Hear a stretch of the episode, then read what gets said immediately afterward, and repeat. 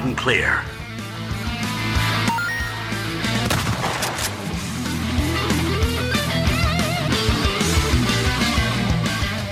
Detonado Cast começando mais um episódio. Eu sou o Rodrigo Ferro, estou aqui com André Dias Se o Snyder Cut não tivesse slow motion, o filme teria 30 minutos. e Rodrigo Galho. Será que o nome da mãe do Darkseid é Marta também? Marta!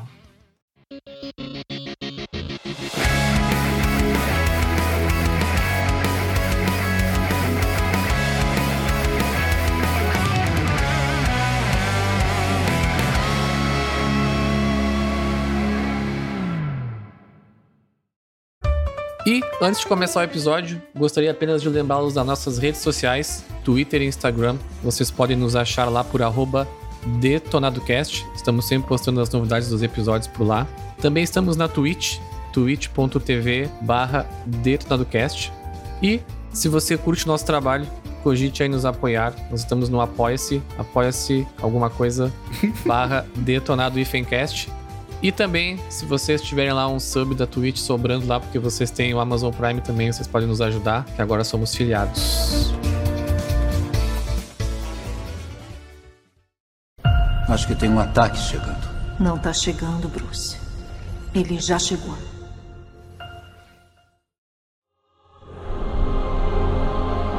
1.217 dias depois daquele fracasso da Liga da Justiça de 2017, finalmente temos em mãos aí a Liga da Justiça de Zack Snyder, também em inglês o Zack Snyder's Justice League, fazendo uma de supla agora aqui.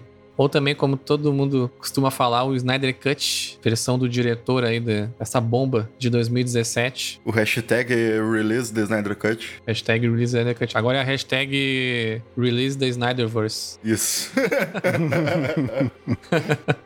Pra quem tá um pouquinho por fora aí do que tá rolando com esse filme, o diretor Zack Snyder aí, famoso diretor aí de 300, de Watchmen, que também dirigiu lá O Homem de Aço em 2013 e depois o, o polarizado Batman vs Superman de 2016. Ele começou a trabalhar no filme da Liga da Justiça, ainda em 2016, com lançamento previsto lá para 2017. Porém, no começo de 2017, ele acabou sendo afastado ali das funções de diretor após uma tragédia que aconteceu com a filha dele, Autumn, que inclusive o filme é dedicado a ela, né, essa nova versão. E na época, a Warner trouxe o Joss Whedon, diretor aí de Vingadores 1 e 2, por exemplo, na Marvel, para finalizar o filme. No entanto, não foi apenas uma finalização na época, eles fizeram bastante regravações, mudaram bastante o tom do filme, cortaram muita coisa do filme. O filme foi lançado com duas horas de duração só.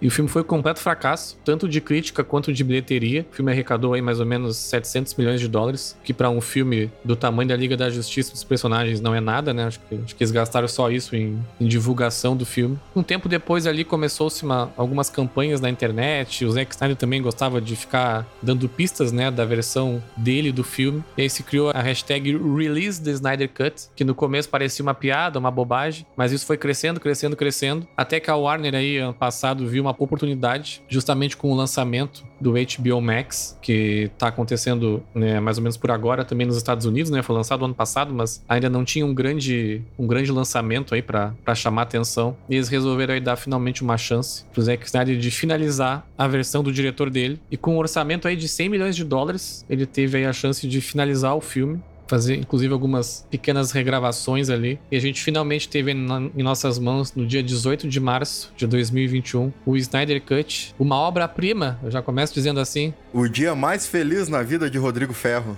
Foram literalmente 1217 dias esperando por isso. E a gente teve aí um masterpiece de 4 horas e 2 minutos de pura magia super-herói que a gente vai debater aqui hoje. É o faroeste caboclo dos filmes, né? Isso. eu queria começar aqui já dizendo que eu não entendo essa reclamação da galera com Aspect Ratio. Eu vi num monitor sempre Toshiba aqui de 14 polegadas CRT e a imagem tava bem boa pra mim. Tava, tava full screen. Sim, não vi nada diferente. Pô, tá louco? Ele podia ter aproveitado aquele espaço lateral ali pra botar uns anúncios de aumente seu pênis, de emagrecer 5 quilos. Na verdade, eu acho que essa era a intenção dele, né, meu? Tem coisa aí. Tens o que é preciso pra esmagar minha rata? Essa história de, de ganhar verticalidade, cara, minha TV é segundo o mesmo tamanho aqui. pois é. Não cresceu pra cima. Mas André, tu que era uma das pessoas que tinham dúvidas aí se o Snyder Cut seria bom ou não, o que, que tu achou do, deste filme? Fui surpreendido. Fomos surpreendidos novamente. Eu não sei se foi a minha expectativa baixa, mas eu achei um filme muito bom. Não é uma obra-prima, né? Mas é um filme É, sim. extremamente diferente daquele que foi pros cinemas. É outro a filme. né? do Joss Whedon, não- eu, eu, eu senti que ele foi muito além de um director cut, né? Que nem a gente tá acostumado. Até o pessoal reclama bastante dessa coisa, né? De, ah, agora vai ter patch de filme, vai ter DLC de filme, que nem o galera fala. Mas tu vê Blade Runner, por exemplo, tem umas três ou quatro versões. Dificilmente algum de nós viu a versão que foi pros cinemas original, lá na década de 90, sabe? Sim, sim. É, o que aconteceu com o Liga da Justiça é que o que geralmente acontece, né, tem, tem tantas versões estendidas dos filmes, né, que é simplesmente uma versão estendida mesmo, e a versão do diretor que é aquela visão que o diretor queria ter, né. A gente sabe que o diretor, ele nunca lança 100% da visão dele, porque as grandes empresas como Warner, Disney, enfim, eles sempre acabam colocando um pouco da mão ali, né? Os investidores e tudo mais. Mas ne- nesse caso específico da Liga da Justiça, rolou uma injustiça bem grande, assim, né? Porque Esse aí é outro. Esse aí é o, video- é o videogame. É, principalmente no final ali, quando eles juntaram ali o Lex Luthor e o Deathstroke. rolou uma injustiça bem grande até com a demissão dele, né? Na época. de- Ah, ho- hoje em dia a gente foi saber, né, que na verdade ele já estava sendo afastado do projeto bem antes da fatalidade com a filha dele. E ele já tava meio que sem forças, assim, pra ficar lutando contra o estúdio e tal. E aí, com a questão da filha dele, ele realmente jogou a toalha e disse que não ia ma- mais mesmo gastar energia com isso. Então, e o que aconteceu foi que eles mudaram completamente a visão né? Ele, ele é acreditado no filme, inclusive, de 2017, como diretor, mas ele mesmo fala que nunca assistiu o filme. o Christopher Nolan e a esposa dele, a Deborah Snyder, que sempre é a produtora dos filmes dele, falaram pra ele pra ele não assistir. O que a gente tem aqui no, no Snyder Cut é sim a mesma história, né? Do ponto A ao ponto B ainda é a mesma história de 2017, né? A reunião da Liga, a luta contra o Lobo da Steppe, as caixas maternas e tudo mais. Mas a jornada entre o ponto A e o ponto B é completamente diferente, né? Em tom, em, em motivação dos personagens. Isso aí é uma lição de vida, né? Porque tu, tu tem a mesma coisa ali, mas o que importa no fim é sempre a jornada, né? Não é o, não é o objetivo final. É, nesse filme cortaram as cenas do Snyder no filme que saiu antes, né, no caso, e cortaram o Snyder tomando café na cafeteria no começo do filme ali, né? Não sei se vocês chegaram a ver que ele tá na cafeteria. Tá? Não vi, não reparei. Quando a, quando a Lois vai comprar café, que ela fica comprando café pro policial aquele, ele tá sentadinho lá atrás, me- mexendo no, no computador, Ele tinha que aparecer, né? aproveitando o Wi-Fi da cafeteria.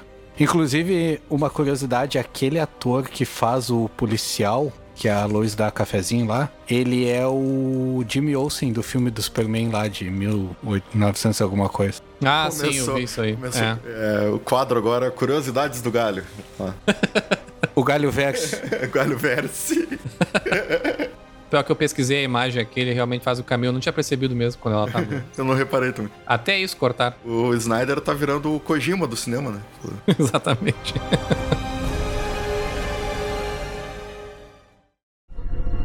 Estou reunindo uma equipe. Pessoas com habilidades especiais. Me ajude a achar outros como você. Talvez eles não queiram ser encontrados. Mas serão.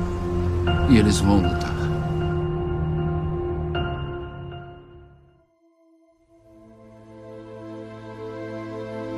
Essa versão do Zack Snyder, ela tem incríveis 4 horas e 2 minutos de filme, divididos aí em 7 partes, mais um, um epílogo. Pra mim passou muito rápido, assim, as 4 horas. Não pareceu que era um filme maçante ou coisa assim. Eu entendo que essa versão específica, né, ela jamais sairia no cinema, com esse tamanho, né? Pouquíssimos filmes na história do cinema talvez sejam tão grandes quanto esse. Isso foi possível, né, por conta realmente do lançamento no streaming, né? E é quase que um corte bruto do filme editado. A gente tem muitas cenas mesmo, muitas coisas que daria pra, a gente vê, sente que daria pra cortar e deixar mais enxuto. Ele realmente deixa, ele não tem pressa de, de contar a história. Ele vai bem no, no tempo dele mesmo. Fora Bastante os- slow motion. É. Não, pior que eu fiz, eu fiz novamente a brincadeira do slow motion, mas pra mim também foi um filme que passou muito rápido. Eu vi numa sentada, assim, do, do início ao fim. É, eu achei que as cenas do Flash passaram muito rápido. Meu Deus, começou. Cara, eu achei assim, ó, eu achei 4 horas e 2 minutos muito tempo. Podia ter ficado ali pelas 4 horas, na verdade. Não, mas sério, cara, eu acho que teria sido melhor se fosse umas 3 horas e meia, assim. Eu achei umas cenas too much, assim, e muito pouco lapidadas, sabe? Mas é que é fanservice, né? Ele lançou pra um público que queria tudo, saca? Exatamente, é. Mas é que eu, eu achei meio perdido, assim, tem umas cenas que são meio perdidas, sabe? Tipo, sei lá, o Superman dá uma porrada no. Tô chutando aqui porque eu não, não lembro uma cena específica. Mas, por exemplo, Superman dá uma porrada no lobo da steppe ele voa. Aí troca a cena ele tá dando um soco com outro braço. Aí troca a cena ele tá dando com outro braço. Cara, é a mesma cena. Tipo, tu vê que é a mesma cena que ele gravou três vezes pra escolher o melhor. E aí no Snyder Cut ele botou as três. Aí ficou too much, assim.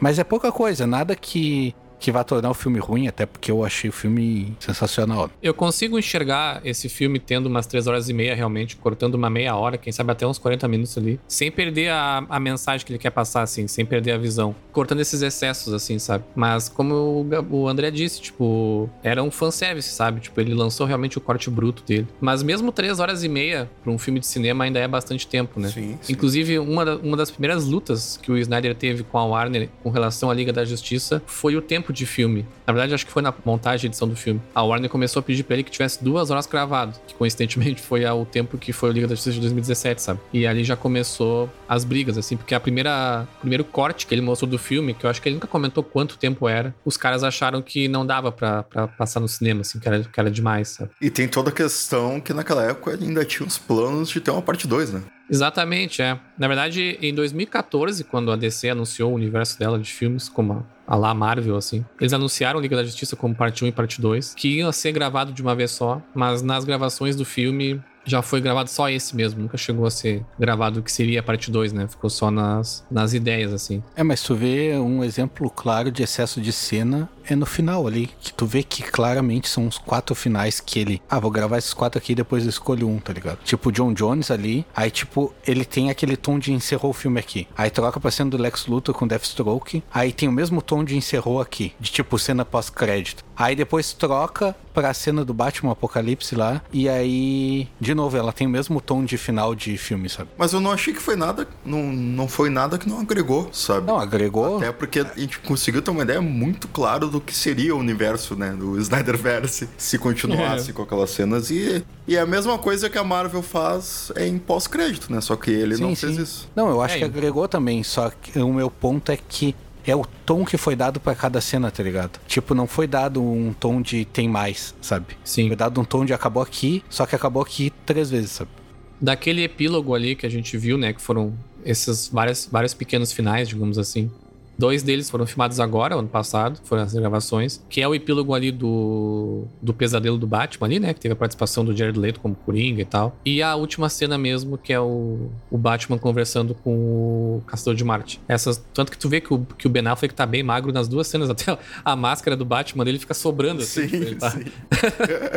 Então, essas duas, ele disse que na- na época não tinha filmado, mas sempre foi uma ideia dele. Podiam ter conseguido um remedinho do Henry Cavill pra ele ali, né? E sim, é. Pô, falando nele, me- cara, me apaixonei, né? Cara, o, o cara, o cara de costa é uma parede, assim. tipo, da onde que saiu aquilo? Cara, parece que eles pitbull que tomaram um anabolizante e ficaram na esteira o dia inteiro, tá ligado? Ele tá muito maior do que no BVS e no Man of Steel. Muito maior. Isso aí é o que acontece quando tu morre e volta. Tu volta mais forte. O magrão, as costas dele é um triângulo, assim, tá ligado? Trapézio descendente, né? É ele que a gente tá buscando. Bora! Do show, porra! Aliás, se tem uma justiça que foi feita com o Superman neste filme é o bigode, né? Que não, não, não Ah, temos sim. mais. Graças a Deus. Com certeza. Né? Que não bastasse aquele filme ser daquele jeito que foi, ainda tinha o bigode do Superman pra, pra atrapalhar tudo. O nome não, do filme não tinha mais perfeito, né? Que é o Liga da Justiça, porque fez jus a vários personagens ali. ao, ao Flash, que quero deixar claro aqui meu grande obrigado ao Zack Snyder por ter salvo o Flash, que era ridículo no outro filme. E o outro filme, tipo, eu fui com uma baita expectativa no Flash, assim. Que eu achei o Ezra Miller uma baita escalação pro Flash, assim. Eu acho que ele tem bem cara de Flash. Eu gosto do Flash, apesar de não gostar da série do Flash. E, cara, ele era ridículo no outro filme. Tipo, ele tinha medo de lutar com os bichos. Aí, eu, que nem o Ferro falou lá, eu só empurro pessoas. que ele fala no primeiro filme. Cara, é ridículo aquilo ali, sabe? E nesse, cara, parece os parademônios, ele já sai metendo corrida e, e raiozinho e, e dando porrada nos parademônios, cara, demais, assim. E aquela corridinha dele parece que tá jogando milho pras galinhas, assim. foi bem diminuída e tá. Assim, dá pra ver que tem, porque foi gravado, mas não dá foco naquilo, sabe? E aquilo, cara, pra mim foi ridículo no filme do Flash. É, eu acho que Sim, a, a- sim. e o Flash no Zack Snyder também tem porém, né? O Flash é o que corre mais devagar de todos, porque toda a corrida dele é em slow motion.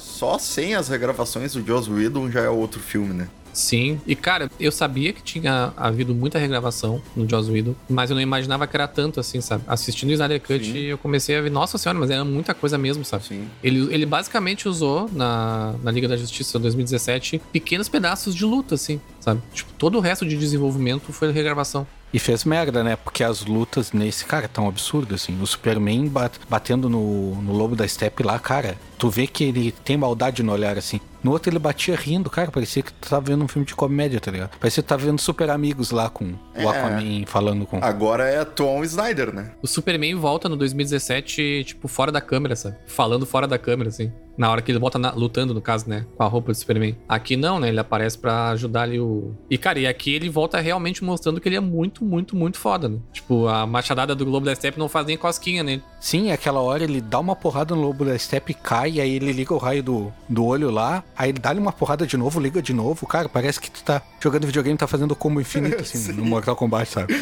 Cara, eu Sim. achei um absurdo, assim, tá muito foda. Outro ponto é a roupa preta do Superman, né? Que é a grande homenagem aos quadrinhos, que quando Superman ret- retornou da morte, voltou com o uniforme preto também. O Snyder queria muito isso, né? Na, na versão dele desde o começo. A Warner nunca aprovou, com aquelas bobagens de, ah, ninguém conhece, não sei o quê. E aí, segundo o Snyder, ele conseguiu fazer a roupa do Superman, que era azul, com um material que ia ser fácil de editar depois, sabe? Então, toda essa. Ele não gravou de roupa preta, né? É tudo edição gráfica. Tanto é que ele nem dá um muito. Ele nem chega a dar um contexto, né? Ele já tá sabia, preto, né? então, ele já sabia que eu pedi. o- É, mesmo que ele tivesse lançado no cinema, em algum momento ele ia lançar uma versãozinha dele todo de preto, assim. Mas só mostrou que ele tava certo, cara. As pessoas gostam dessas referências, sabe? Tipo, não, não ia fazer nenhum mal.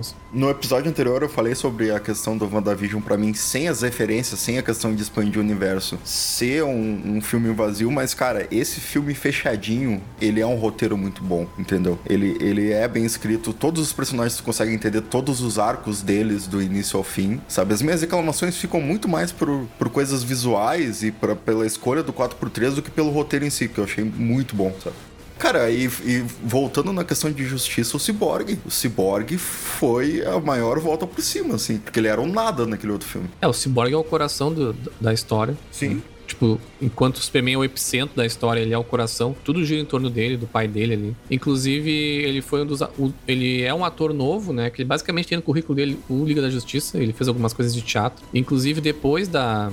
Tá rolando ainda, né? Uns processos e tal que ele denunciou, né? A Warner e as regravações lá, ele denunciou o Joss por. Por excesso de assédio moral e tudo mais que rolou nos bastidores. Caralho, não sabia disso. Cara, ele processou até por racismo, eu acho. É, aquela cena ridícula do Flash caindo nos peitos da Mulher Maravilha no 2017. A Gal Gadot não quis filmar. Aquela cena foi filmada com dublê. E ele fez essa denúncia pro racismo também. Não coincidentemente, se vocês notarem, todos os personagens negros da Liga da Justiça foram cortados do, do 2017, né? Ou pelo menos cortados num nível que eles não são importantes, assim. Que é ele, que é o pai dele, sabe? Que ele é super importante, o pai dele também na, na história. Os pais dele nem tem aquele background da, da mãe dele e tudo mais. Sim, Sem nada no filme, ele é só solto ali, sabe? Tipo, tá rolando até hoje umas investigações e tudo mais. E todos eles são gratos ao Zack Snyder porque foi ele que fez o casting, né? Foi um por um, assim, convidando, então. Tem bem mais história do Cyborg ali, cara, ficou bem explicado. Só uma coisa que eu salvaria do Cyborg de 2017, se eu não me engano, posso estar falando besteira porque faz tempo que eu não olho o filme, mas ele fica com a, com a roupa melhorzinha, mais ajeitadinha de 2017, nesse eu não vi. Ele só ficou aquele CG horroroso lá com a cabeça flutuando. É, essa parte de CG, eu lembro que tinha uns probleminhas no. em 2017, mas eu acredito que seja mesmo melhor. Eu não, eu não parei pra analisar ou ver algum vídeo o quanto muda o design dele, assim, se muda alguma coisa muito pesada, assim. Essa parte de CGI, eu acabei abstraindo, até por entender um pouco do contexto do filme. Eu até tava brincando com o André, né? Que o filme foi feito com um monte de gente em home office, estagiário, tipo, sem dinheiro nenhum, assim. Porque realmente tem cenas ali que jamais passariam por aprovação pra ir pro cinema, por exemplo, sabe? Visualmente, pra mim, o maior problema ainda é o Cyborg, porque eu não, eu não gosto da armadura dele da forma que foi feita, né? É, eu concordo com o André, eu não gosto também. E como o Galho falou, a cabeça flutuando, né? O recorte da cara dele pra encaixar no capacete é muito estranho, né? Isso aí facilmente tu resolveria botando um capacete de verdade no ator, né? sim, sim. Mas hoje eu tô pronto pra passar pano. Hoje eu tô com, com ferro aí, velho. eu entendo a, a jornada toda e, como eu falei antes, pelo roteiro valeu a pena, sabe? É, ele gravou, tipo, se vocês verem cenas de bastidor, ele gravou, tipo, Robert Downey Jr., assim. Ele gravou com toda a roupa de, né, de, pra depois passar os efeitos. Ele, ele gravou com a parte do olho vermelho ali só. Só foi aquela parte que o resto tudo é CG mesmo. Mas realmente tem umas partes que fica bem... Principalmente as cenas que tu vê que é, de- que é só desse filme. Tipo, ele aprendendo a voar, por exemplo, ali. Sim. Sabe? Se tu analisar aquela cena bem assim, ela é bem ruinzinha. É, o André falou lá da cena do Superman com o, com Darkseid lá. E, cara, me enganou na hora que passou, assim. eu não, não vi que era o CG. Aí eu voltei e vi que era um CG safado. É, é, essa cena, pra quem não pegou, é quando o Cyborg, ele tem aquela visão, eu acho que é quando ele pega, quando eles pegam a caixa materna, né? Isso, é que ele tem a visão do futuro e da morte lá. Isso, da do, do futuro distópico, e tem uma cena em que o Superman do mal lá, o Darkseid bota a mão no ombro dele. E tu vê que aquela cena foi toda CG, tipo, o Henry Cavill não gravou aquilo. Ali ele ficando mal, na verdade. Isso. É, aquela dele voando mal ali também, cara, parecia que eu tava vendo o Injustice do PS4, tá ligado? Nem pegaram o modo do Kevin ali. Parece que pegaram um personagem naqueles sites de 3D gratuito e botaram a roupa do Superman ali. Mas foi só assim que eu tenho de Toda reclamação. aquela cena do epílogo ali ela é meio feinha. Sim, sim. Ela não é muito legal, assim. Principalmente comparando com o que foi em Batman vs Superman, que é uma puta de uma cena super bem fotografada e tudo mais. Ali é bem fraco. O Caçador de Marte também é bem feio. É que o Caçador de Marte, ele é alienígena, eu consigo abstrair um pouco mais, né? É, o ideal seria fazer ele com maquiagem prática, né? Sim. Mas como foi regravação mesmo, então eles gravaram do jeito mais fácil mesmo. É, e se vê que o Ferro não viu a série do Supergirl, né? Porque o Não, mas é melhor. É muito pior a série do Supergirl. Não, mas o da Supergirl não é tão ruim assim. Caraca, meu, parece que ele saiu de um jogo de, de Play 2.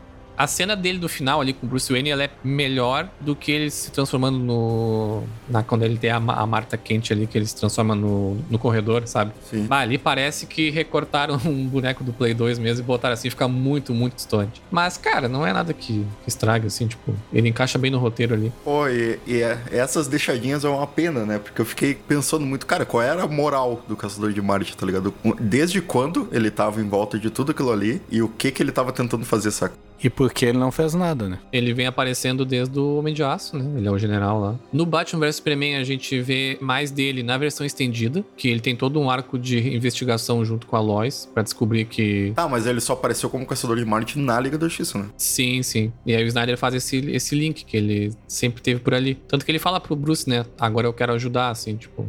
Parecia que ele tava só ali. Vamos explorar isso mais depois, mano. É, mas o cara, tipo, é um magrão com superpoderes. Agora eu quero ajudar. Ele já viu umas, umas duas, três lutas com alienígena na Terra, não fez nada, saca? E nos quadrinhos ele é bem forte também.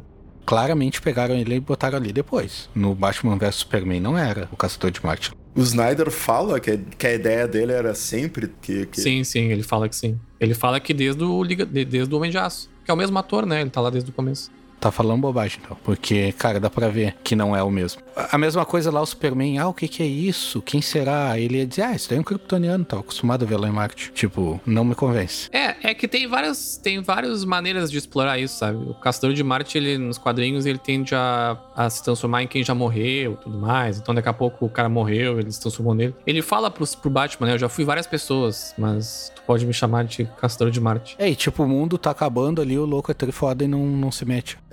é, tem essas coisas assim, mas isso é coisa de quadrinho, né? Sim. Quadrinho tem disso, né? Tipo, tá acontecendo um problema aqui do, em Gotham City, o Superman tá parado, se fazer nada, não, sabe? Tipo, isso aí não dá pra abstrair.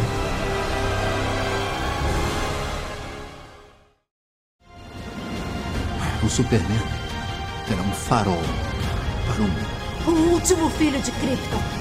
Lembre-se de quem você é.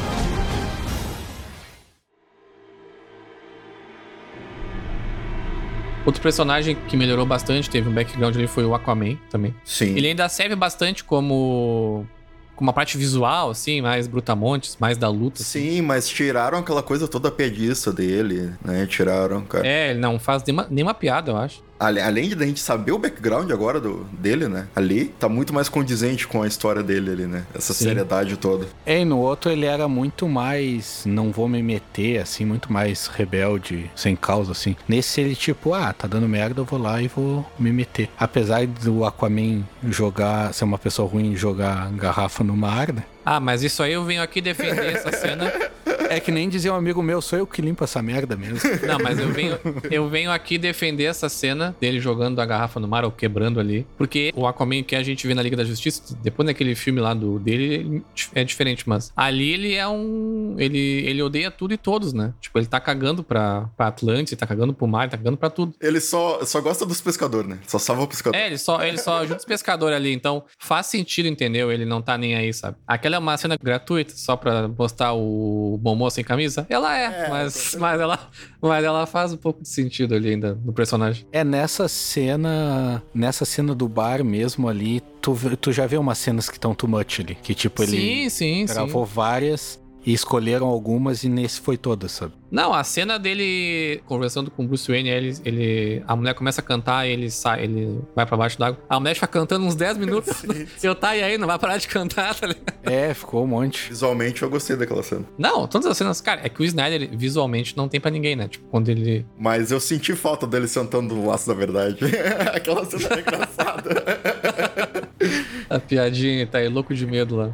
É, a cena é boa, só que ele. O jeito que foi feito também, ele fica meio bobalhão, assim. sim, sim, não faz sentido. né? Todo filme é, antigo, ele é meio bobalhão, assim. É, se perdeu. Sim, esse aí tu vê o peso da, da- das coisas. Pô, e, cara, aquela parte das Amazonas, né? Já falando em da Verdade aí também, é muito bem melhor explorada. Tu consegue entender ali onde tava a caixa materna, como é que eles protegeram, por que, que eles protegeram. A cena da guerra antiga com os deuses. Os deuses, os humanos, os. Sim. Os é, Atlantes e as lanternas. Eram as Amazonas, os Atlantes e os humanos. Eram os três. Sim, mas os três... os deuses estavam porque tinham o Ares e o. Ah, eu acho que eles estavam nos humanos, eu acho. Hum, É, esse tom mais sério do Snyder também, cara, fez total jus, assim, a DC, tá ligado? Porque sim, sim, total. bobageira a gente deixa com a Marvel lá. DC sempre é mais sóbria, apesar de seus heróis menos sóbrios. É que, na verdade, faz jus ao próprio arco que ele criou, entendeu? Tipo, Homem de Aço é um filme mais- sério. Batman vs Superman, gostando ou não, ele tem um ar mais sério. Esse filme ele ainda é mais leve que um Batman vs Superman, mas ele é completamente coeso, sabe, com esse universo. E o 18 mais pegando, né? Ele batendo nas Amazonas e voando sangue. e Cara, ele decapita uma Amazônia uma hora. Sim. Ele tira a cabeça de um. Corta a mão do lanterna. Cara, eu achei muito massa, muito massa. É uma coisa, o Lobo da Steppe, o mote dele ficou bem mais, ele ficou bem mais explicado nesse filme, a motivação dele e tal. Só que eu manteria a cabeça do outro. Ah, não, não. Ah, não. Ah. Pô, esse tá bem melhor. Não, tá louco, tá Ah. louco. Não, eu achei é ele muito todo horrível. melhor, só que aquele outro, a cabeça dele, cara, ficou muito, a expressão assim, muito melhor, eu achei. Bah, Ah, não não, esse achei. aqui ele é bem, esse aqui ele é bem alienígena assim, a roupa é melhor. Não, a roupa, tu- mas é o que eu falei, a cabeça. O resto tudo eu achei bem melhor nesse. Inclusive, quem, quem assistiu o Batman vs Superman, a versão estendida, ele, ele aparece, né, no Batman vs Superman, conversando com o... Ou talvez só tivessem feito ele sem aquele capacete brilhoso, tá ligado? Porque naquela hora que ele tira a roupa ali pro Darkseid. Parece um, parece um cachorro triste. É, não, mas a cabeça dele, assim, com, a- com pele mesmo, assim, apesar de ser osso, sei lá o que, ficou bem mais massa do que aquela armadura toda. É, a armadura dele... Mas eu gostei, eu gostei bastante. A voz mudou, não sei se vocês repararam. Sim, esse é o, dublador, é o dublador original. Eles fizeram uma voz mais humana no outro. Esse aqui é bem mesmo alienígena. Não, e cara, eu não sei se é expectativa baixa mesmo depois do, do, do primeiro, né? Do, do We Don't Cut. Mas o. We don't shit. Mas o, o arco do, do Lobo da Steppe é fechadinho. Tu entende por que, que ele tá ali, o que, que ele quer, o que, que ele quer fazer, por que, que ele quer pegar as caixas maternas, quem é que tá por trás dele. Tem, ele tem aquele medo, aquela, aquele arrependimento, né? De ter feito alguma coisa com o Darkseid, não lembro exatamente o que, que era. Ele traiu o Darkseid, né? No, no passado. É, mas ele não explica o que que foi.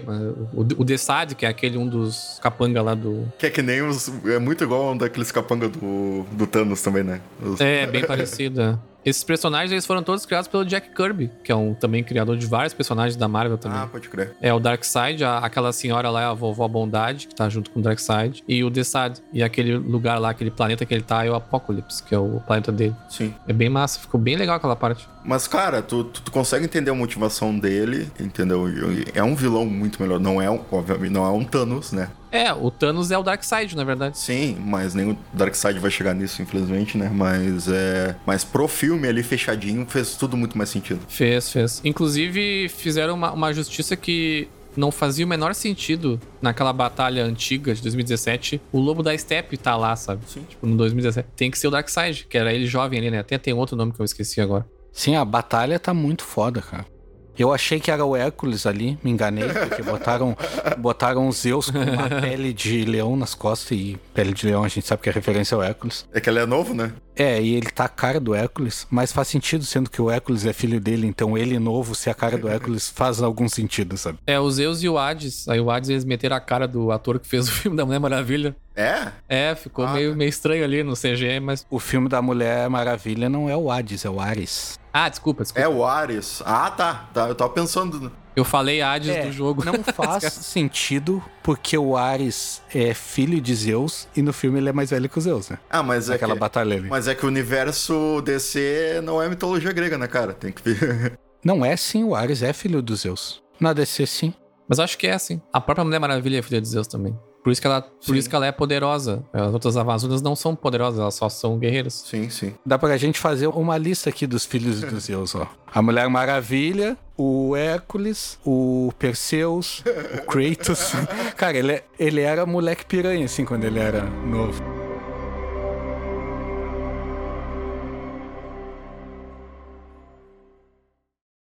Você não salva só as pessoas. Você faz elas verem o melhor de si.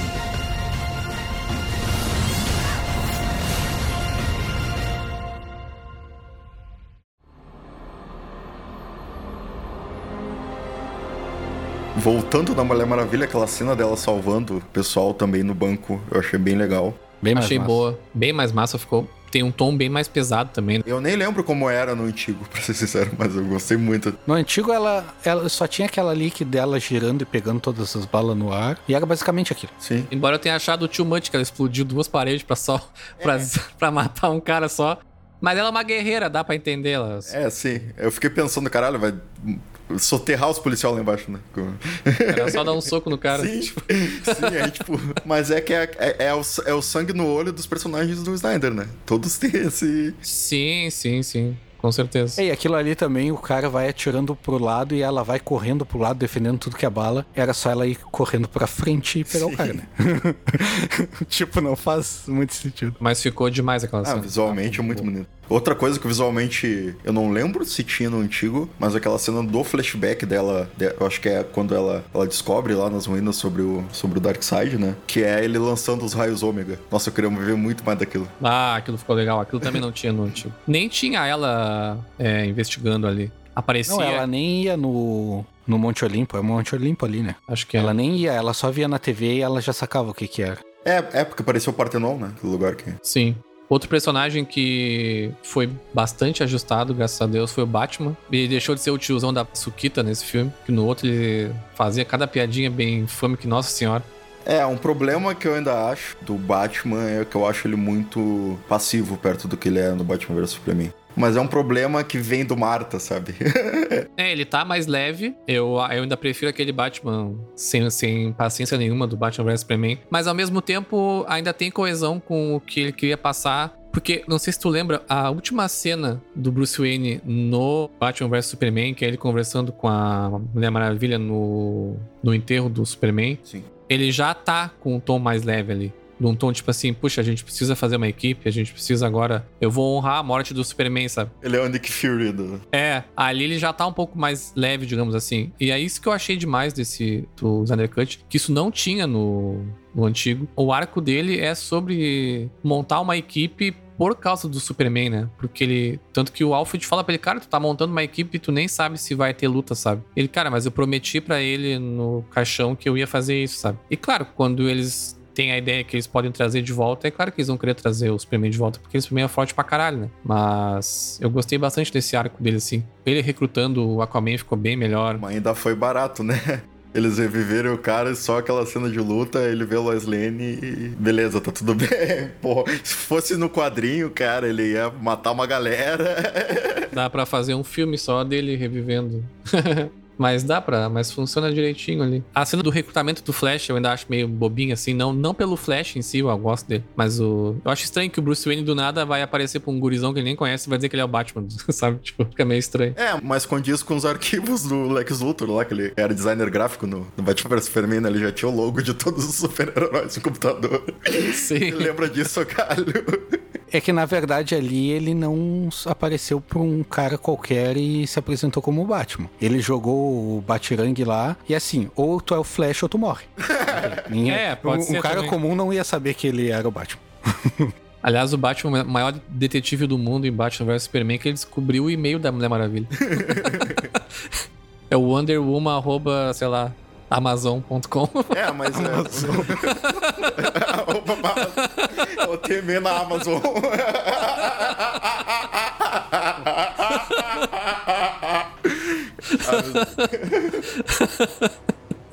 Essa foi boa.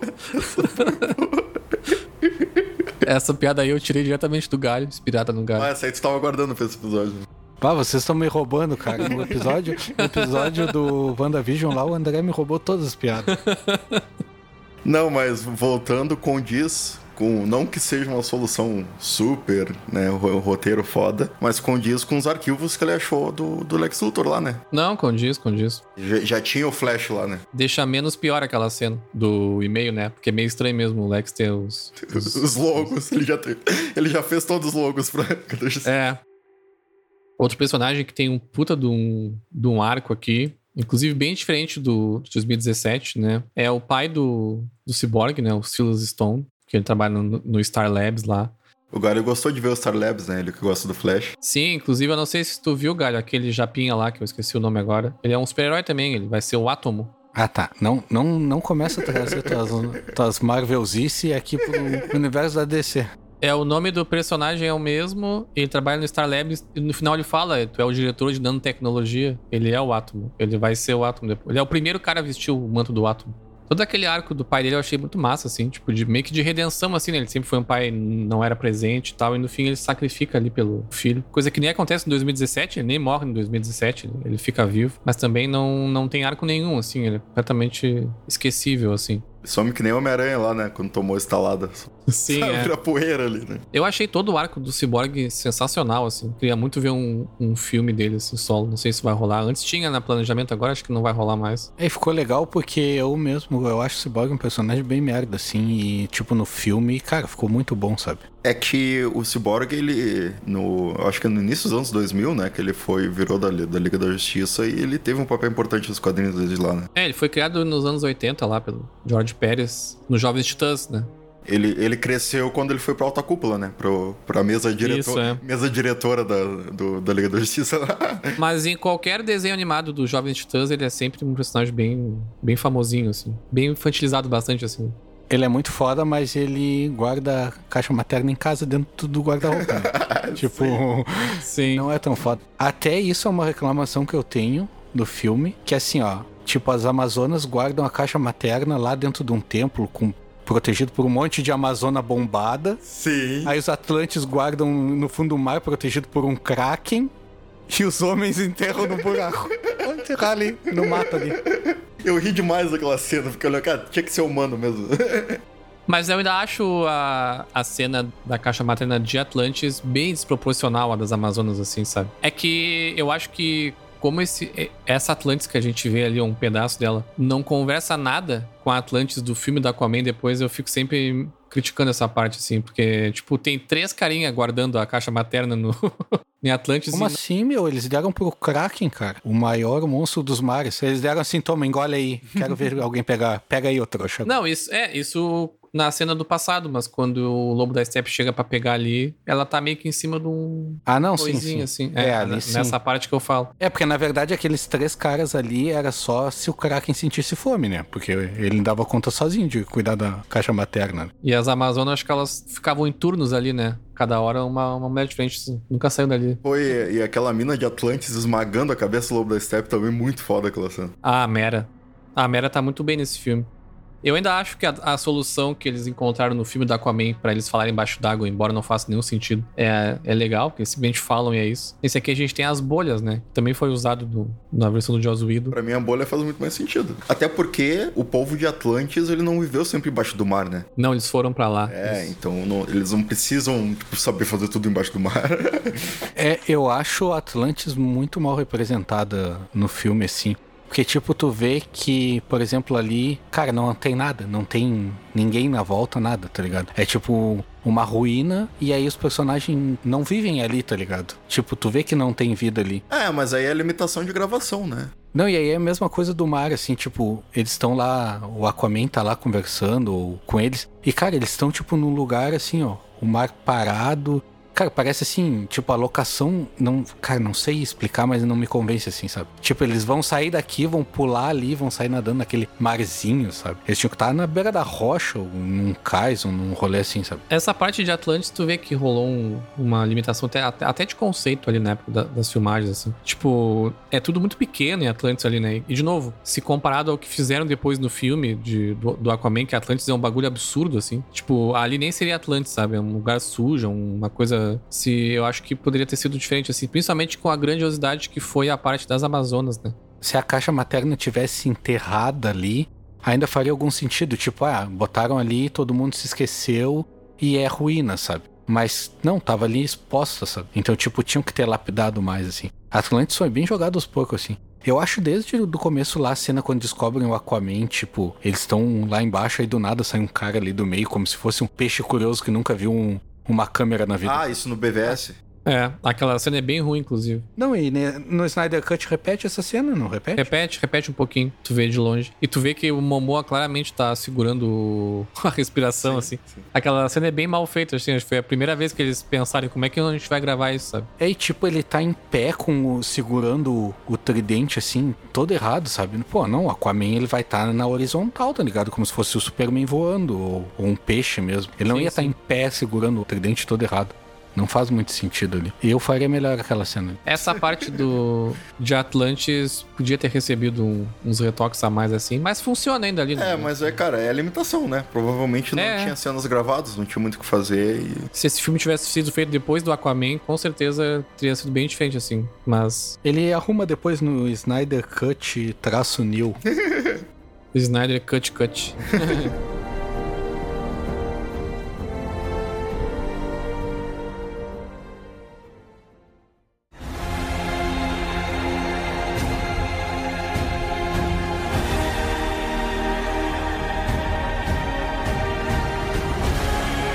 Disseram que a era de heróis jamais voltaria.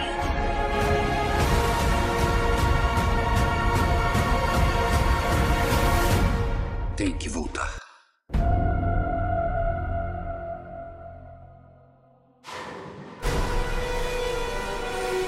Até aproveitando, eu queria trazer um negócio sobre esse fenômeno de cuts, assim. Que quando até eu debochei lá do, do ferro, tipo, do DLC e tal. E eu achei que isso com certeza vai afetar a indústria do cinema, na- no meu ponto de vista. Sim. Aí eu pensei assim, o que que acontece? A partir de agora os caras vão começar a fazer filme merda, a gente arruma depois, se precisar, sabe? Mas aí eu, depois eu pensei melhor e eu acho que isso pode ser um fenômeno positivo na indústria do cinema.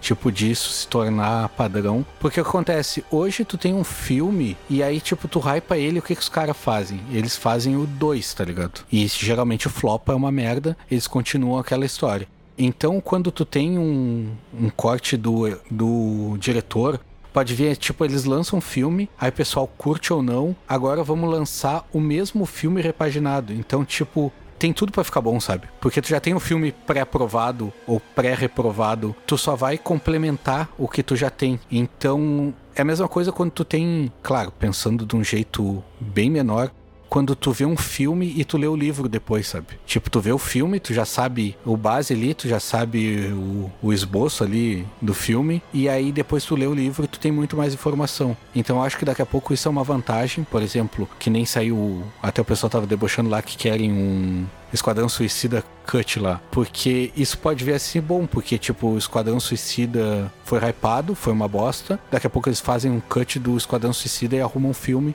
e a gente só ganha, tá ligado? Eu acho que é muito mais fácil tu arrumar um filme que tu já tem e fazer melhor do que tu fazer um dois e cagar tudo. Eu vejo dois lados nisso, né? Eu vejo esse primeiro lado que tu falou, né? De lançar muito filme merda a partir de agora, né? Isso virar uma moda e tentarem consertar depois. Ou tem o lado otimista que é as, as produtoras, né? As, as, grandes empresas vão pensar duas vezes antes de botar algo no mercado, né? Porque o flop hoje em dia é muito maior, né? É muito mais fácil uma coisa flopar hoje em dia. A crítica hoje em dia é muito maior, né? É que eu acho assim, eu acho que o Snyder Cut, ele, isso tá. Não é eu que tô falando, né? Todo, toda a mídia fala. Ele é um, tipo, um fenômeno da cultura pop, assim, né? Porque, embora a gente já tenha visto cortes de diretores, isso é uma coisa bem comum, nesse nível a gente nunca viu, sabe? De, tipo, os próprios fãs fazerem as campanhas, Sim, sabe? A, a, a empresa abrir mão disso. Cara, o investimento pra, só pra finalizar esse corte, como eu comentei no começo, foi de 100 milhões de dólares, sabe? Tipo, 100 milhões tu faz um filme, sabe? Dependendo do filme. Sabe, isso foi só pra pós-produção, umas refilmagens ali e tal. É que tem um ponto que a gente sempre tem que partir do pressuposto que o diretor ele nunca tem 100%, em boa parte das vezes, 100% do controle criativo ali, né? A empresa que tá financiando o filme sempre tenta botar um dedo ali. A Marvel mesmo, pô, lançou, sei lá, 23, 24 filmes do, MCU lá. Pouquíssimos filmes tu vê uma assinatura de diretor, sabe? Tu parece que quando tu vai ver um filme da Marvel, tu tá assistindo uma série de TV que tu vai no cinema assistir, sabe? Tipo, é tem uma, uma equidade, assim. O Zack Snyder, ele é um diretor de muita assinatura, sabe? E muita visão, assim. Tudo que ele faz, tu sabe, pô, isso aqui é Zack Snyder, sabe? Quem assistiu Watchmen, quem assistiu 300, sabe? Tipo, ele tem uma assinatura. E é difícil tu dar um filme pra um diretor como ele e pedir para ele fazer uma coisa completamente diferente, sabe? Ele vai brigar. Ô, Snyder, baixa a saturação aí, dá uma acelerada na cena de slow motion. Nunca vai fazer. Inclusive, o, próprio, essa, eu chamo agora de trilogia, né, do Snyder, né, que é o Homem de Aço, Batman vs Superman, o Liga da Justiça. Gostando ou não desses filmes, é inegável que tem uma visão ali, sabe? Tem uma alma, tem um coração, assim. Sim, tipo, sim. BVS é um filme polarizado por isso, sabe? Porque, tipo, cara, ou tu ama aquele filme porque tu comprou aquela ideia, ou tu odeia porque tu realmente não gosta, sabe? Eu tô dizendo, cara, é o Kojima da indústria de cinema. Fala mal ou falei bem, tanto faz, fale de mim, né? Então, eu acho que o que pode acontecer disso é, é, na verdade, é continuar as empresas cada vez mais, talvez, ainda podando ainda mais, sabe, o, o cineasta, sabe? Ou daqui a pouco enxergar que dá sim para dar os filmes para diretores com uma visão autoral, sabe? Tipo, as pessoas estão gostando do Snyder Cut, sabe? Tá tendo bons reviews, sabe? Por quê? Porque é um filme de assinatura, sabe? Não é só mais um filme. Aquele Liga da Justiça de 2017, eles tentaram fazer um filme como qualquer outro filme de super-herói que já tava rolando na época, sabe? Ele era só mais um filme, completamente esquecível, sabe? Esse não, ainda vai ser conversado por anos, assim. É, eu torço que, que, é o que já tá acontecendo para ter bastante sucesso na The Cut, porque dá até esperança pra gente de salvar algum filme, sabe? Tipo, porque, pô, o Snyder Cut, pelo meu ponto de vista, assim, na minha bolha, teve muito mais expectativa que o filme da Liga. E o filme da Liga tava naquela onda ali de filme de super-herói um atrás do outro. Então, o que o pessoal esperava do filme da Liga era mais um filme da Marvel, apesar de ser da DC, né? Mais um filme de super-herói genérico. E foi mais ou menos o que aconteceu, né? Sim. E, tipo, a Liga da Justiça, os Avengers da DC, né? Pô, tem, tem que ser a altura. Então o Snyder veio e salvou o filme. Cara, para mim ele salvou a DC, assim. A DC tinha que dar 40% para ele de, de ações. Eu, eu só vou corrigir uma coisa, porque para mim sempre foi o contrário. Ah, na verdade, os Avengers, que é, é, a Liga da Justiça da Marvel. Porque eu, eu conheci a Liga da Justiça muito antes de saber o que era Avengers.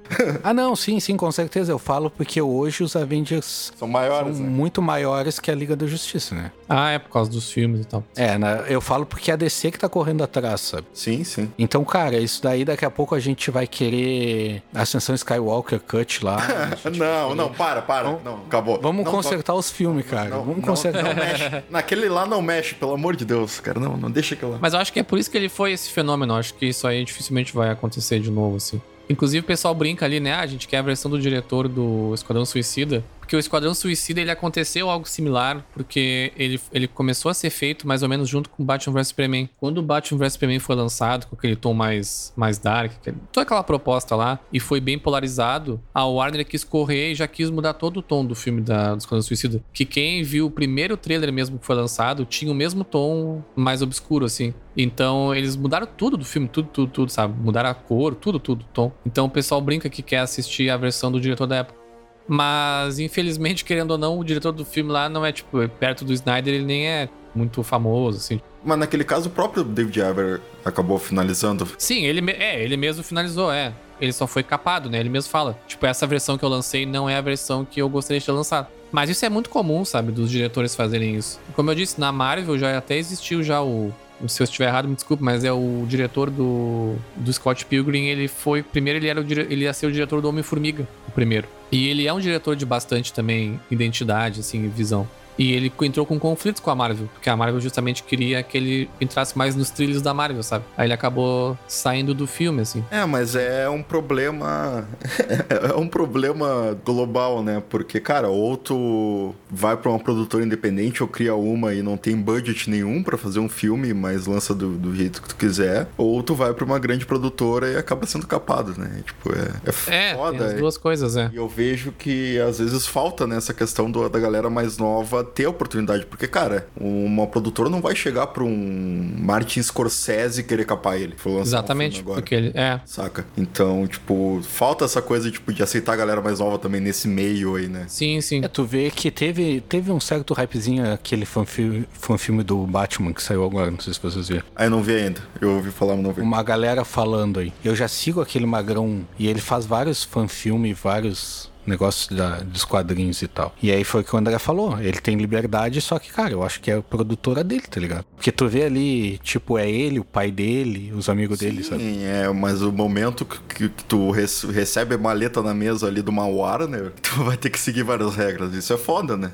É, e tipo, esse magrão, o Aaron Schonk, ele faz uns bagulho bem fiel, assim. Tipo, se tu vê o Wolverine dele, é o Wolverine amarelo, baixinho, com, com canino Sim, sim. É, isso é o que acontece bastante em fanfilme, né? Eles são geralmente super fiéis aos quadrinhos. E quando as coisas vão pro cinema, tem aquela adaptação, assim, sabe? É, mas eu acho que o problema não é nem a adaptação. Eu acho que tem que ser adaptado, até porque é outra linguagem, né? Exatamente. É. É a indústria em si.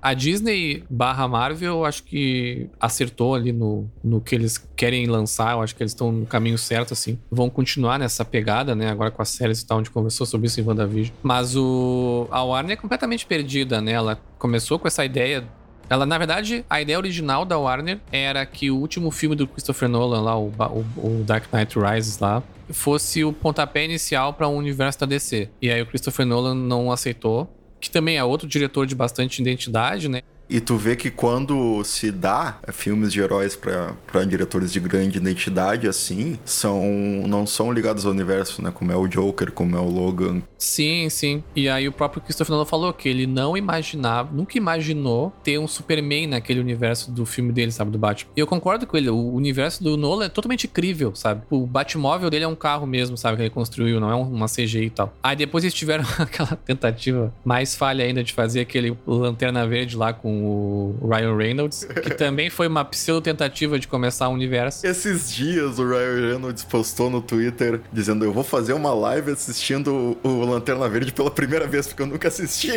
É, ele falou, é. Ele mesmo usou. Eu acho que ele fez uma live, não fez? É, eu, tipo, eu vi antes de acontecer. Acho que fez, é. E aí depois a Warner se achou com o Snyder, né? O Homem de Aço não foi, tipo, um mega ultra sucesso, sim, mas foi bem na bilheteria, as críticas foram mais ou menos. E, e eles deram realmente uma liberdade bem grande para ele. Mas como o Batman vs Superman foi bastante polarizado, até o Snyder falou numa entrevista que saiu só agora, em 2021, e realmente falou tudo o que aconteceu. Nas gravações da Liga da Justiça, a Warner já mandou umas pessoas para ficar olhando, assim, sabe, as gravações e, e cortando aqui aqui, cortando ali, sabe? Já foi uma gravação mais chata por causa disso, assim. E depois, na pós-produção, ele já... Depois disso, ele postou uma receita de bolo, né? Sim. Como assim? Não entendi a é, di, ditadura, né? Do quê? Os jornais da ditadura, é. meu. Tudo que era censurado, eles trocavam por uma receita de bolo. Ah, tá. sim, sim, sim. Nossa, essa daí foi longe, essa piada. Esse negócio que eu comentei do Snyder Cut, eu acho que abre um precedente pro cinema. O Ferro falou que isso é um fenômeno, não vai acontecer, mas cara, tu imagina a Warner lá. Ah, eu lancei Liga da Justiça, arrecadei pacas, aí dei um pouquinho de dinheiro mais pro Snyder, ele refez e eu arrecadei mais em cima do que eu já tinha. Eu acho que se tu pensar no, com a mentalidade de uma corporação, cara. Mas é que, cara, o Liga da Justiça deu prejuízo. É, isso aí é verdade. Isso também é um ponto. Mas também é outro ponto. A gente lança um filme, deu prejuízo, vamos relançar ele refeito e vamos ter lucro. Mas é que não é. Nem todo filme tem esse tipo de material para fazer uma versão, sabe? Muito filme o cara usa. sobra pouca coisa, sabe? O Snyder realmente gravou muito, sabe? Porra a gente não tinha esse precedente, né? Hoje em dia é muito a própria produtora pode dizer assim, ó, cara, tu vai lançar um filme de duas horas, mas a gente quer um de quatro, sabe? Ah, mas eu acho que talvez vire meio zoeira isso aí. Não sei. Assim, ó, o Snyder ele teve que regravar, teve que montar. Se ele já tá lá no set, pouco custa para ele gravar mais uma hora de cena. É, ele regravou pouca coisa agora, né? Tipo, foi, eu acho que tem uma cena do Batman no helicóptero ali no meio do filme que tu vê que ele tá mais magro. E depois aquelas do epílogo ali, acho que fora aquilo ali teve na, quase nada, assim. Ah, mas CG teve de tocha? Não, não, CG sim, não, digo de regravação mesmo com o ator. Não, CG é o que, teve, o que mais teve, né? CG custa mais que o ator às vezes, né, meu? Não, sim, 100 milhões foi, em- foi em CG, em slow motion. Aquele Superman CG custou mais que o cachê do Ezra Miller lá.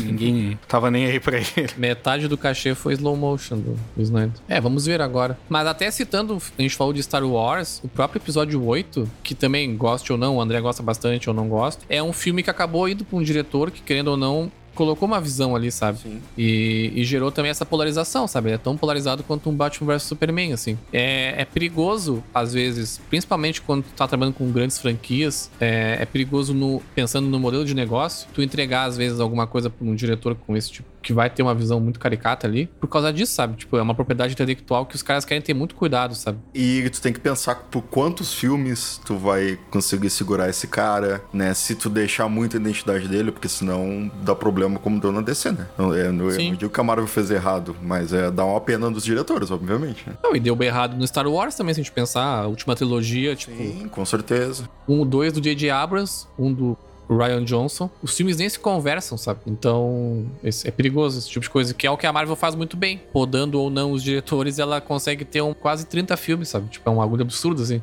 Ninguém fez isso até hoje. É, mas aí é, também a gente entra naquilo que eu comentei no episódio de WandaVision lá. Me critiquem, me julguem, me, me cancelem. Mas, cara, se tu pegar um filme do Homem-Formiga lá conversando com o Capitão América, tu não sabe qual filme é, né, meu? Não tem nenhum de grande destaque assim. Ah, esse é foda pra caralho. Aí tem o lado bom e o lado ruim. Tem o lado bom de ser realmente um universo muito coeso e o lado bom que tudo é muito parecido, sabe? Então, tipo, é um balanço, sabe? Eu, eu até hoje em dia, até por já ter Marvel com 300 filmes, eu prefiro que tu entregue uma propriedade pra um diretor fazer uma trilogia, como foi com o Nolan, como acabou sendo sem querer com o Snyder, né, de ter três filmes, e ele entregar uma visão fechadinha ali da coisa, do que tentar construir um puta universo e que não sei o que, sabe? Já tô mais por esse lado já. Ah, sim. É, sim.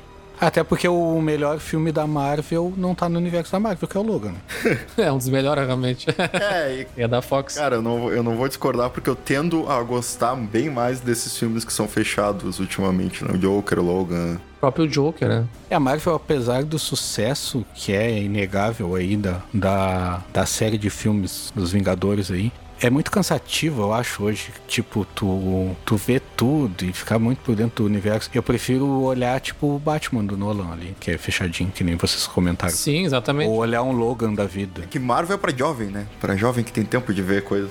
É que Marvel, na- na minha visão, pra mim, uma, a Marvel é divertida, tá ligado? Tipo assim, se eu vou botar um filme ali pra mim olhar ao acaso, ah, vou olhar um filme divertido aqui, me divertir, eu boto um da Marvel. Se eu quiser um filme com mais profundidade, prestar mais atenção, eu pego um Logan, que também é da Marvel, mas tem mais outra pegada. Eu pego um, um, o Joker, ou eu pego Deadpool. Deadpool. o Deadpool também, que apesar tá, tá fora também. E aí tu vê, o Deadpool é outro, que é um baita filme, ou dois baita filmes, e não estão dentro do Marvel Universe. É, um filme fechadinho ali. Eu já tô mais por essas hoje em dia. Eu também, também. Acho que, acho que a Marvel já. Deixa só a Marvel fazer esse universo gigante dela e, e dar o filme pra uns diretores foda fazer o que eles quiserem ali. É, me julguem novamente, mas um dos meus filmes preferidos do, do MCU é o, o primeiro Capitão América. E ele é fechado. Sim, sim.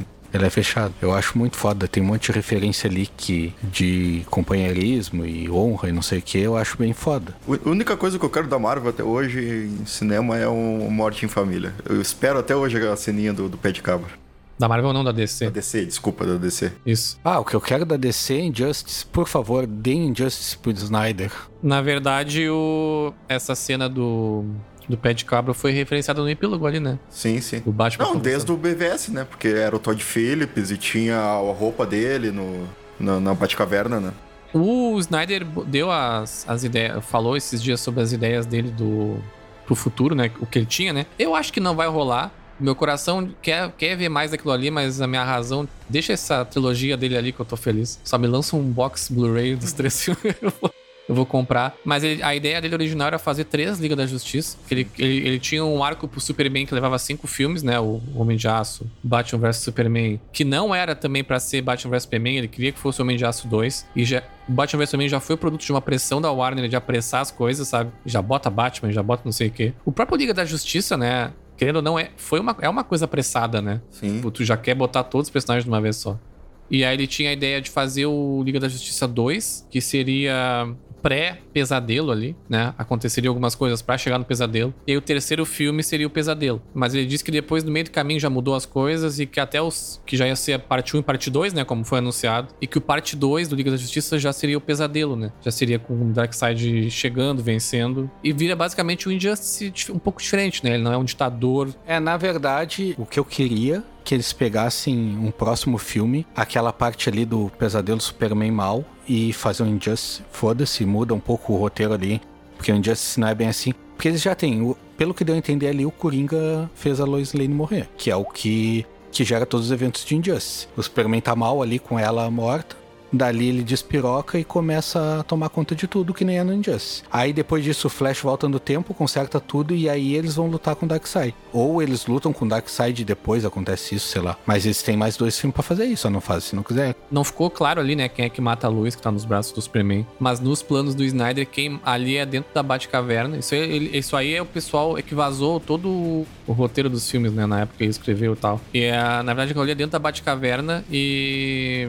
é o próprio Darkseid Darkseid que mata a luz e aí vai transformar o, o Superman em mal. E ele mata a Mulher Maravilha e o Aquaman, que inclusive aparece também, né? Na cena, parece o Aquaman morrendo ali e a Mulher Maravilha sendo enterrada pelas Amazonas. Por isso que no, no, futuro distópico lá tá a Mera, tá outros personagens junto com o Batman, nem tá mais os, os heróis. Tá o Cyborg e o Flash. A resolução de tudo isso seria o Flash voltar no tempo, como ele voltou em BVS, né? Mas aí voltar na hora certa, porque no BVS ele volta muito antes, né? O Batman nem conhece ele ainda. Até ele fala, né? Voltei cedo demais, não sei o quê. A, o plot da, de um desses filmes da Liga da Justiça seria aquele grupo de rebeldes ali, do, daquele finalzinho, e atrás de uma caixa materna para dar energia para aquela esteira que o, o, Flash usa nos quadrinhos para viajar no tempo, sabe? Ele corre pra caralho. E aí ele voltaria para ajudar a luz a não morrer e o Superman realmente conseguir vencer o, o Darkseid, assim. Cara, é bem legal, assim. Tem uns vídeos do pessoal falando assim. Eu acharia bem massa de ver isso, mas acho que não não vai rolar, até porque é bem caro fazer esses filmes, né? Até aqueles rebeldes ali encaixam no, no Injustice também. Porque no Injustice eles estão combatendo o Superman, tá ligado? O, o Galho tá com o Injustice na cabeça. O Galho quer o Injustice, é.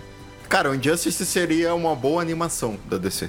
É, é que o Injustice ele é ditador de uma terra que funciona ainda, né? Ali ele, ele é mal num pós-apocalíptico, assim. Ah, não, sim, eu não digo um, um Injustice puro, assim. Que não, não tem como encaixar ali. Mas na mesma vibe, sabe? Superman dominar tudo e. É, não, mas era mais ou menos o que ele ia fazer mesmo. Mas aquela cena do Superman voando ali já tem as referências ali do escudo da Mulher Maravilha ali embaixo. Então tá cheio de referência ali. Ah, não vou citar todas porque eu nem lembro. E é muita nerdice, mas tá cheio de referência. A gente tá fazendo um episódio sobre filme de super-herói, cara. O que tu quer? muita nerdice. Mas eu vou voltar no mesmo que eu reclamei da Marvel lá, de tipo, ah, o cara tirou um saca-rolha que apareceu no filme de não sei quem, que ele usou para abrir o cofre que tinha. Não. Pô, mas é meio contraditório tu ver uns super-heróis e não gostar de umas referências. É legal de ficar achando as coisinhas.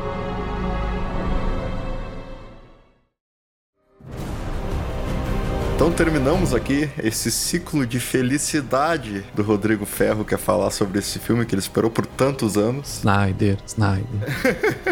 Esperamos vocês aí na próxima semana. Eu vou ter que dar o braço a torcer pro palestrinho aí, que ele encheu, encheu o saco com o Snyder Cut. Aí eu enchi, enchi o saco dele dizendo que ia ser uma DLC pra consertar bug. E ele, ele tava certo depois, no final. E voltamos na próxima semana nesse mesmo Bate Podcast.